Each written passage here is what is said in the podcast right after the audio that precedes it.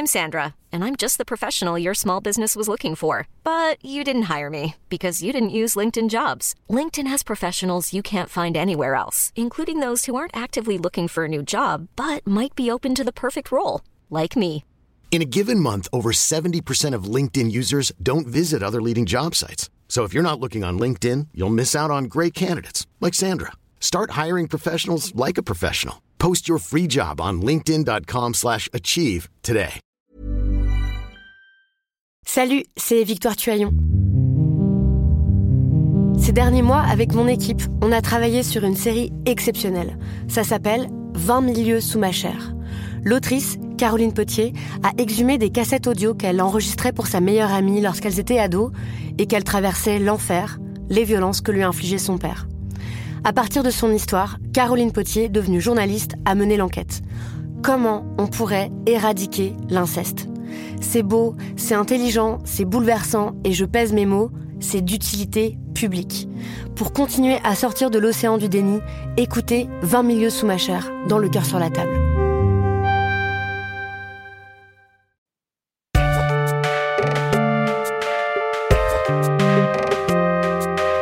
Salut, c'est Thomas Rozek. On l'a évoqué à plusieurs reprises dans ce podcast tout au long de cette étrange période, la maladie, la pandémie a tendance à réveiller des peurs enfouies, des sentiments refoulés et à se voir affublés des mots typiques de son époque. Celle qui nous frappe en ce moment est ainsi souvent vue comme la conséquence des dérives d'une humanité obsédée par le profit au détriment de son habitat. Mais s'il y a bien une constante, quel que soit le moment dans l'histoire où l'épidémie frappe, c'est qu'on lui trouve toujours un petit air étranger. Elle vient forcément d'ailleurs, de loin, importée par des voyageurs qui nécessairement ne sont pas tout à fait comme nous. Cette dimension xénophobe, disons-le, dans la pandémie, elle se déplace avec la maladie. Ainsi, par exemple, en Argentine, ce sont des Français qui ont été vus comme les odieux propagateurs étrangers des miasmes assassins. On est toujours le contaminateur de quelqu'un.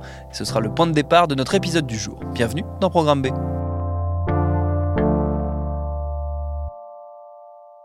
Car cet épisode, précisément, il va nous emmener en Argentine, au cœur de l'Amérique du Sud, qui devient, en cette fin du mois de mai 2020, le nouvel épicentre de la pandémie de coronavirus. Alors avant de parler plus généralement du cas particulier de ce pays, qui propose un contre-modèle face aux dérives très visibles du Brésil de Jair Bolsonaro, j'ai demandé à ma consoeur Audevilliers Moriamé, qui est journaliste indépendante installée à Buenos Aires, de nous raconter le cas très particulier d'un groupe de touristes français qui s'est retrouvé, bien malgré lui, très exposé au tout début de l'épidémie. Alors oui, c'est un voyage qui a fait parler surtout la, presse locale. Euh, c'est un, groupe euh, de 25 euh, retraités, donc âgés de 64 à 82 ans, qui étaient arrivés en Argentine le 10 mars, donc la veille de la qualification du coronavirus comme pandémie par l'Organisation mondiale de la santé. À l'époque, il n'y avait pas encore de restrictions d'arrivée euh, dans le pays, euh, ni de restrictions de, voyage. Et donc, ils sont arrivés le 10 mars à Buenos Aires et ensuite, ils sont allés pratiquement immédiatement à, Ushuaia, donc qui est euh, dans le sud du pays. Et ils sont tout de suite après allés à El Calafate, qui est une ville de taille moyenne, une grande destination touristique. Et c'est un point de départ, en fait, pour voyager dans la région, faire des randonnées dans les, les montagnes sublimes qu'il peut y avoir aux alentours et voir notamment un, glacier qui est très euh, célèbre qui s'appelle le Perito Moreno. Et donc, ils sont arrivés à El Calafate et il y a un des membres de ce groupe qui est arrivé en se sentant très mal, en ayant de la fièvre. il a été quasiment immédiatement hospitalisé. Et Trois, quatre jours plus tard, il a été testé positif au coronavirus. Et donc, c'était le premier cas euh, de cette province qui s'appelle Santa Cruz. Et à partir de là, eh bien, c'est toute la ville d'El Calafate qui a été mise en confinement. Et ça a été fait donc le 17 mars, trois jours avant le confinement obligatoire de tout le pays. Donc ça a été intéressant pour la presse locale de voir que le, virus a été vraiment importé par ces Français, et puis par des Français surtout euh, vulnérables, parce qu'ils étaient quand même euh, assez âgés tous. Euh, donc au fil des semaines, en fait, ils sont restés un mois et demi au total, bloqués à El Calafate dans leur, dans leur hôtel. Et au fil des semaines, il y a eu d'autres cas qui ont été détectés. Donc 10 au total de ces Français ont été malades du coronavirus presque la moitié du groupe. Et il y a eu un cas euh, notamment très grave, un homme de, 82 ans qui a dû être hospitalisé et même placé en coma artificiel. Donc voilà, donc ça a été des semaines assez longues pour euh, ce groupe de Français qui devait rester à, à l'origine une semaine dans la région et qui finalement s'est attaché un peu à cette région plus que ce qui était prévu et qui ont fini par être rapatriés en France avec un vol spécial affrété depuis Paris. Et là, ils sont tous rentrés, donc le 3 mai, après quand même un mois et demi dans la région de Patagonie, ils sont tous rentrés en France et, euh, sont actuellement, a priori, en, plutôt bonne santé. Ça s'est passé comment euh, pour eux pendant cette longue période de transition entre euh, la déclaration de la maladie, on va dire, et le, retour en France Et est-ce que, par ailleurs, la couverture, tu l'évoquais, assez importante de la presse locale de, cette histoire, de ces Français qui avaient importé le coronavirus, est-ce que ça, a eu un impact sur la façon dont sont traités les Français en général en Argentine? Alors, a priori, eux, ils ont plutôt été euh, bien traités en Argentine avec euh, plutôt euh, beaucoup de bienveillance. Et dans la presse locale, c'est pareil, c'était plutôt une histoire qui intriguait un petit peu. Et puis, c'était des personnes âgées qui ont eu des complications. Donc, eux-mêmes, dans les témoignages qu'ils ont pu faire à la presse euh, et locale euh, et aux journaux français, notamment des régions dont ils étaient originaires, ils parlent plutôt d'un bon accueil, de bonnes relations avec les médecins et avec les habitants. Ce qui était compliqué, évidemment, c'était la barrière de la langue, mais dans la ville d'El Calafate, il y avait des personnes qui parlaient français, un docteur qui parlait français, puis il y avait une consul honoraire. Donc ils ont pu se débrouiller un peu comme ça et on voit qu'il y a vraiment des, liens de solidarité et d'entraide qui sont tissés, même s'il y a aussi euh, bien sûr des témoignages euh, de, ces retraités qui, disent que le temps a été quand même assez long. Donc, euh, donc non, une certaine lassitude, un peu de, fatigue et beaucoup de peur pour ceux qui ont été malades. Mais, mais voilà, heureusement, ça s'est bien terminé. Et ailleurs dans le pays? En fait, ce qui s'est passé en Argentine, c'est que le pays a vraiment été touché dans un et l'hémisphère sud en général et l'Amérique latine en général a vraiment été touché dans un deuxième temps euh, après l'Europe. Donc on a vu un peu tout ce qui se passait en Europe et les premiers cas qui sont arrivés euh, en Amérique latine et notamment en Argentine, ont été importés soit par des touristes, soit par euh, des Argentins qui avaient voyagé à l'étranger. Et donc, comme on voyait l'épidémie qui se développait énormément dans l'hémisphère nord et que pour l'instant, les pays étaient encore assez protégés. Il y avait un petit peu de, méfiance à l'égard euh, des touristes européens. Donc, dans le cas de ces retraités, on voit qu'ils ont été plutôt bien traités, plutôt bien reçus par la population. Mais il y a eu d'autres cas un petit peu plus euh, problématiques. Par exemple, euh, il y avait des histoires de Français qui étaient arrêtés par la police ou dénoncés par des voisins parce que les gens avaient un peu peur qu'ils soient porteurs du virus. À partir de la mi-mars, en fait, il y a eu une quarantaine obligatoire pour les, gens qui arrivaient euh, d'Europe et, euh, et, des États-Unis et d'Asie qui n'a pas forcément été respectée par tout le monde. Et donc ça, ça a aussi un peu inquiété la population, on peut dire. Donc voilà, il y a eu, y a eu un peu d'inquiétude, un peu de peur, un climat un peu... Euh, un, peu spécial à la mi-mars. Et à partir du moment où tout le pays s'est mis en confinement obligatoire, voilà, on va dire que ça s'est calmé. J'ai du mal à, percevoir l'ampleur que ça peut représenter le, tourisme européen en, Argentine. C'est une destination euh, importante, notamment pour les, pour les touristes français? Alors oui, c'est une destination euh, vraiment très importante. C'est le pays le plus visité en Amérique du Sud. Et il faut aussi prendre en compte le fait que à ce moment-là, en mars, on était à la fin de l'été austral, donc les températures étaient vraiment euh, très très agréables. C'est vraiment une période idéale pour visiter le pays. Et donc il y avait évidemment un grand nombre de touristes. Et puis comme à ce moment-là, euh, l'épidémie de coronavirus euh, était en pleine accélération euh, en Europe et que vraiment le continent américain n'était pas encore le plus touché. Disons que ça explique qu'il y a eu beaucoup de personnes qui étaient là à ce moment-là et qui ne savaient pas forcément que les, mesures de confinement allaient s'accélérer, pas seulement en Europe, mais aussi partout à travers le monde. Donc euh, il y a eu une polémique qui s'est un peu créée autour de, ces voyages qui ont été faits euh, début mars, alors qu'effectivement on savait, on connaissait l'existence euh, du coronavirus, et une polémique qui s'applique d'ailleurs aussi aux, Argentins qui ont continué même de voyager, eux, pendant leurs vacances d'été, dans, des, pays européens ou, ou vers les États-Unis. Mais c'est vrai que tout est allé très vite et que beaucoup n'ont pas pu anticiper ou on n'a pas vraiment mesuré euh, l'importance de, la pandémie et se sont retrouvés euh, bloqués en fait comme, comme le cas de ces retraités français. Est-ce qu'il reste beaucoup de Français euh, aujourd'hui euh, en Argentine? Alors, c'est difficile à mesurer. Il en resterait quelques centaines, a priori. Euh, d'après les informations qu'on a pu avoir de l'ambassade, il y a 2000 personnes, 2000 Français qui auraient été rapatriés depuis le début de l'épidémie. donc, principalement des touristes ou des Français de passage. Juste pour donner un chiffre euh, global, euh, le Quai d'Orsay parle de 186 000 Français rapatriés à travers le monde depuis le début de la crise sanitaire. Donc voilà, donc parmi eux, 2000 depuis l'Argentine environ. Il y a eu plusieurs vols de rapatriement qui ont été organisés. Mais voilà, il en resterait quelques centaines. En fait, les difficultés qu'il y a pu avoir, c'est justement les personnes qui étaient euh, bloquées dans d'autres provinces d'Argentine que Buenos Aires. C'est vraiment un pays immense, c'est plus de quatre fois la France, l'Argentine en fait. Donc euh, pour peu que certaines personnes étaient euh, à Mendoza, dans la région du vin, ou euh, à Saltal, dans, dans le nord-ouest, près des chutes d'Iguassou, à la frontière avec le Brésil, tout de suite ça a été un petit peu plus compliqué pour ces personnes de gagner Buenos Aires et ensuite d'attendre et de pouvoir être rapatriées avec un, des vols mis en place. Là, il y a deux nouveaux vols qui ont été prévus pour le 30 mai et le 1er juin qui doivent permettre de rapatrier un peu plus de 500 personnes, si je me trompe pas.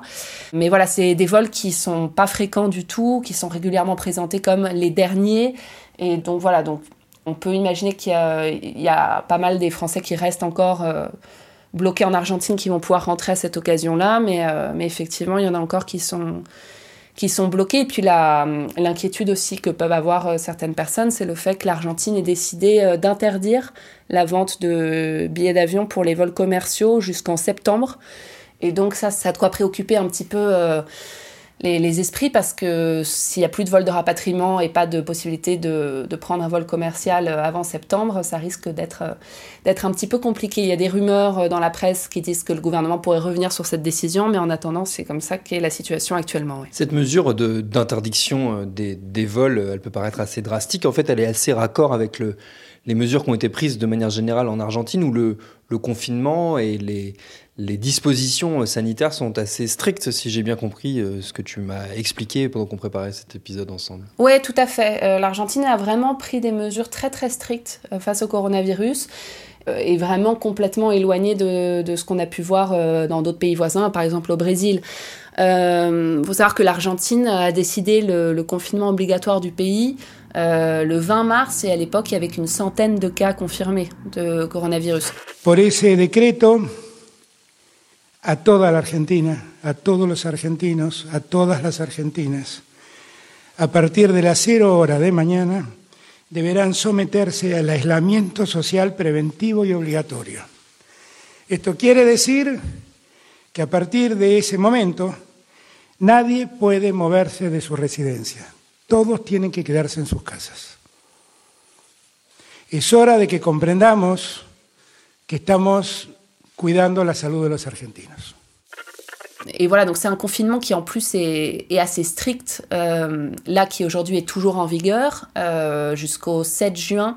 Et c'est un confinement donc, qui est adapté aux provinces d'Argentine, aux différentes provinces d'Argentine, euh, mais qui est particulièrement strict euh, à Buenos Aires et dans sa banlieue parce que c'est euh, la région qui concentre le plus de cas confirmés de coronavirus. Et donc voilà, il faut savoir que c'est un confinement par exemple où on n'a pas le droit de, sortir courir. à Buenos Aires, on est obligé de porter un, ce qu'on appelle un tapaboca, donc c'est un, un masque, qu'il soit médical ou fait maison, ou ça peut être une, une écharpe ou un foulard, tout ce qui peut recouvrir nez et bouche. Euh, voilà, donc c'est on a l'obligation de porter ça dès qu'on sort de chez soi à Buenos Aires. Et quoi d'autre? Par exemple, pour les enfants, ils peuvent sortir euh, une heure avec leurs parents, faire une balade euh, le week-end. Et, voilà, il y a quelques commerces qui ont commencé à rouvrir, les commerces dits non essentiels, mais avec pareil des règles assez strictes. Si on a un numéro, une carte d'identité qui se termine par un numéro pair, on peut uniquement y aller si on se trouve un jour pair. Euh, voilà, il y, a des règles comme ça assez strictes. Elles sont plus ou moins bien respectées, en tout cas en ce qui concerne euh, le port d'un masque. C'est vraiment très très respecté. Moi, j'ai croisé trois personnes, je pense, euh, ces dernières trois semaines qui n'avaient pas de masque. Et, voilà, c'est un confinement qui est assez strict, assez contraignant. Et dans les autres provinces, il y a une certaine flexibilisation qui se met en place avec plus de commerces qui rouvrent, des réunions en petit nombre qui commencent à être autorisées. Et puis, il y, a, des provinces euh, dans lesquelles le virus ne circule pratiquement plus. Par exemple, dans la province de Santa Cruz, dont on parlait au début de, l'émission, là où les retraités français ont, été, euh, ont importé le virus. Euh, depuis leur départ, il n'y a pas eu de, de, nouveaux cas déclarés. Donc, dans ces provinces-là, disons que il y a une certaine flexibilisation euh, qui commence à se faire. Pour autant, il n'y a toujours pas de date de reprise de cours, même dans ces provinces-là où il y a peu de cas de coronavirus. Donc, euh, donc voilà, les parents sont toujours avec leurs enfants euh, à la maison pour une durée encore indéterminée. De manière générale, l'épidémie, elle évolue comment dans le pays? Parce qu'en ce moment, l'attention est pas mal focalisée sur l'Amérique du Sud, qui devient le nouvel épicentre euh, de la pandémie. On en est où euh, en Argentine? Oui, tout à fait. Alors, euh, c'est vrai qu'au début, les mesures étaient très strictes alors qu'on n'avait pas un nombre de, cas extrêmement élevé. Et pendant plusieurs semaines, on a eu l'impression que ça marchait bien, que ça permettait de limiter vraiment la contagion. mais là, malheureusement, le nombre de cas commence à vraiment augmenter, le nombre de nouveaux cas. Et euh, ce qui est particulièrement préoccupant, c'est que le nombre de nouveaux cas euh, évolue vraiment rapidement dans les quartiers populaires, les quartiers les plus pauvres euh, d'Argentine. Donc il faut savoir qu'en Argentine, il y a près de 40% de la population qui vit sous le seuil de pauvreté. On estime plus de 4 millions de personnes qui vivent dans des quartiers populaires, c'est-à-dire bidonvilles ou terrains occupés. Et euh, c'est dans ces quartiers-là qu'on commence à voir vraiment une accélération euh, du nombre de nouveaux cas. Et donc, ça, évidemment, ça, inquiète, euh, ça préoccupe fortement. Il y a de plus en plus de tests qui sont réalisés dans ces quartiers pour tenter d'endiguer un peu l'épidémie, de pouvoir isoler les personnes qui sont malades et leurs proches.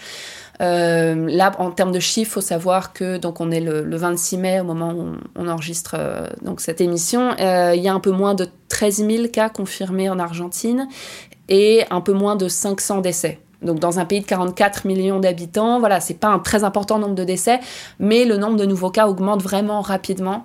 Il y a aussi plus de tests qui sont réalisés, c'est sûr. Mais voilà, c'est quelque chose qui inquiète dans, ces quartiers populaires où il n'y a presque pas d'accès à l'eau courante ou aux services basiques. Euh, c'est beaucoup de familles qui vivent entassées, donc ça peut vraiment devenir un foyer de, de contagion euh, important. Le nombre de personnes venant ici chercher de la nourriture quotidiennement a doublé, signe de la grave crise sociale qui s'ajoute à la crise sanitaire.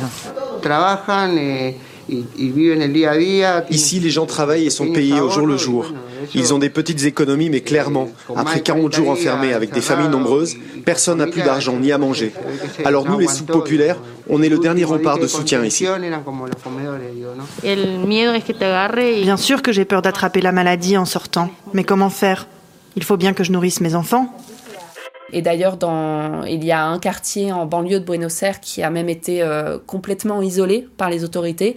Euh, donc les habitants peuvent plus du tout en sortir pour euh, vraiment détecter tous les cas de coronavirus qu'il peut y avoir, pour pouvoir isoler vraiment les personnes et limiter la, contagion parce que le nombre de cas commençait vraiment à augmenter. Est-ce qu'il y a des inquiétudes aussi, comme un peu partout dans le monde, vis à -vis des conséquences économiques euh, de la pandémie et du confinement? Oui, bien sûr. Bien sûr, c'est évidemment une, euh, grande préoccupation, d'autant plus euh, en Argentine, qui est un pays qui traverse déjà depuis deux ans une, crise économique et, sociale vraiment, vraiment très grave.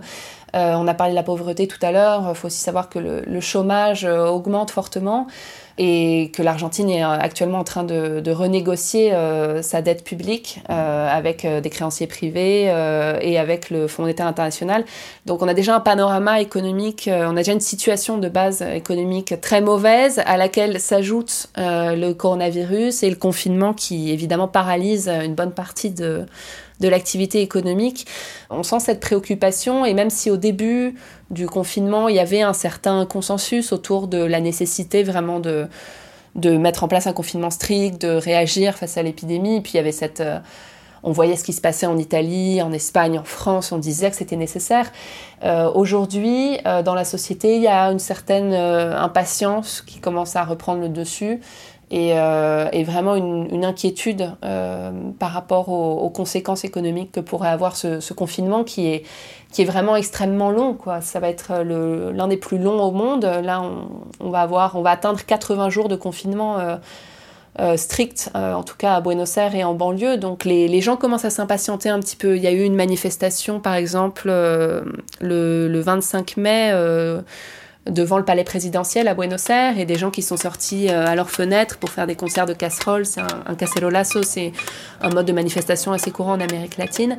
Euh, donc c'est plutôt marginal. Il y avait quelques dizaines de personnes devant le palais présidentiel qui appelaient à la fin du confinement. Mais ça montre quand même qu'il y a euh, une certaine impatience qui commence à poindre et on sent que le consensus vraiment qui s'était établi au début du, du, confinement autour de la gestion assez rapide, euh, assez ferme euh, du président, le consensus commence un peu à, s'effriter. Le président qui apparaît un peu comme l'anti-Bolsonaro, parce que lui aussi est au pouvoir depuis assez peu de temps. Bolsonaro, c'est donc le président euh, brésilien qui, lui, fait beaucoup de, de battage autour du fait qu'il ne croit pas plus que ça euh, aux conséquences de, l'épidémie. En tout cas, c'est ce qu'il a, c'est la ligne qu'il a tenue euh, assez longtemps au début de la, pandémie. Alberto Fernandez, pour le coup, il, s'impose comme une figure euh, quasiment inverse. Oui, on peut dire ça. C'est intéressant en termes de, communication politique, ce qui a été fait en Argentine et le comparer effectivement avec d'autres pays de, la région.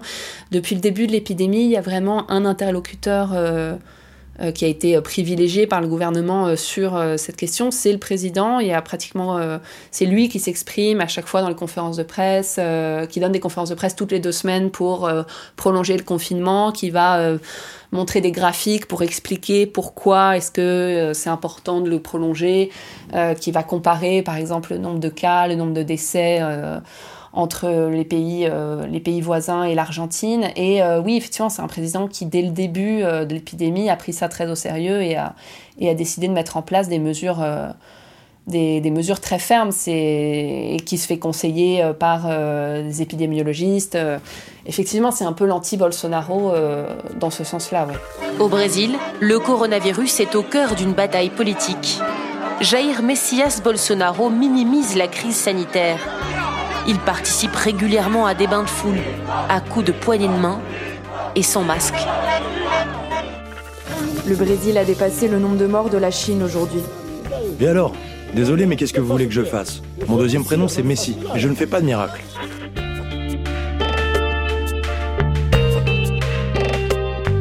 Et on mentionnait Jair Bolsonaro à l'instant, le président brésilien, il est de plus en plus fragilisé. Désormais, il est carrément boycotté par une partie de la presse qui ne vient plus à ses points presse. Est-ce que les leaders néo-populistes vont survivre à cette pandémie? Voilà un bon sujet pour un prochain épisode. Merci à Audevilliers Moriamé pour ses réponses. Programme B, c'est un podcast de Binge Audio préparé par Lauren Bess, réalisé par Adali El Madani. Abonnez-vous sur votre appli de podcast préféré pour ne manquer aucun de nos épisodes. Facebook, Twitter ou Instagram pour nous parler. Continuez de bien vous laver les mains, de respecter les gestes barrières et de vous en tenir à la fameuse limite des 100 km. Et à demain pour un nouvel épisode.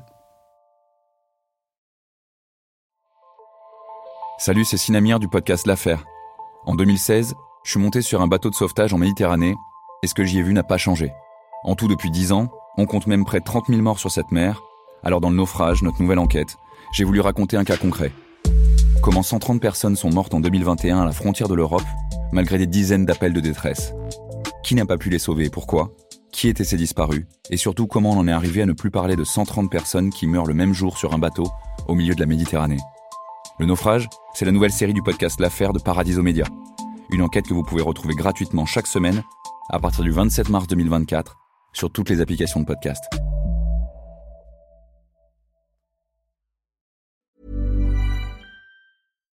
When you make decisions for your company, you look for the no-brainers. And if you have a lot of mailing to do, stamps.com is the ultimate no-brainer. It streamlines your processes to make your business more efficient which makes you less busy. Mail checks, invoices, legal documents, and everything you need to keep your business running with stamps.com.